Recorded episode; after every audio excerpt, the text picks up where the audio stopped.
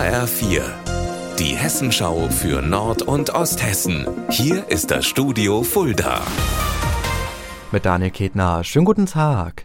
Bei der SPD in Kassel gibt es heute wohl viele traurige Gesichter. Am Nachmittag kommen die Stadtverordneten zusammen. Sie werden dabei auch einen neuen hauptamtlichen Magistrat wählen.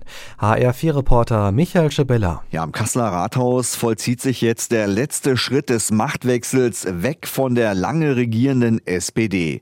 Nachdem sich ja schon eine grün-schwarz-gelbe Rathauskoalition gebildet hat und es mit Sven Schöller in Kassel erstmals einen grünen Oberbürgermeister gibt, stehen jetzt turnusgemäß Dezernentenwahlen an. Damit werden auch die letzten beiden verbliebenen SPD-Politiker ausscheiden, nämlich Bürgermeisterin Ilona Friedrich und Ordnungsdezernent Dirk Stochler. Sie werden durch Kandidaten der Jamaika-Koalition ersetzt.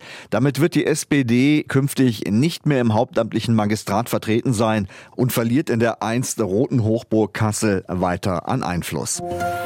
Die Polizei Osthessen ist erneut gegen eine ganze Reihe von mutmaßlichen Drogendealern vorgegangen. In den letzten Monaten hat die Polizei Wohnungen im Vogelsberg und im Kreis Fulda durchsucht. Dabei hat sie etwa 16 Kilogramm Drogen, mehrere Cannabispflanzen und Waffen sichergestellt. Insgesamt wird gegen elf Personen ermittelt. Die Landesgartenschau in Fulda ist in drei Wochen bereits Geschichte. Letzte Gelegenheit also, sich die Mega-Blumenschau anzugucken. Was darüber hinaus erhalten bleibt, weiß HR4-Reporter Michael Pörtner. Die Beete werden natürlich abgeräumt, die Zäune verschwinden, aber viele Grünflächen und Verbindungswege bleiben erhalten. Vom Stadtteil Fulda Galerie gibt's einen durchgehenden Grünzug, einen Fuß- und Fahrradweg über Neuenberg bis zum Aueweiher. Der neu gestaltete Tierpark öffnet Ende Oktober wieder mit neuem Konzept.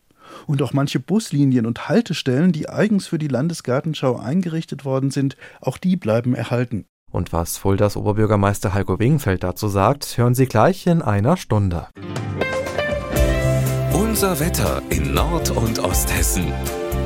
Und da bekommen wir die Sonne heute nur selten zu Gesicht. Viele Wolken und zwischendrin kann es immer mal wieder nass werden.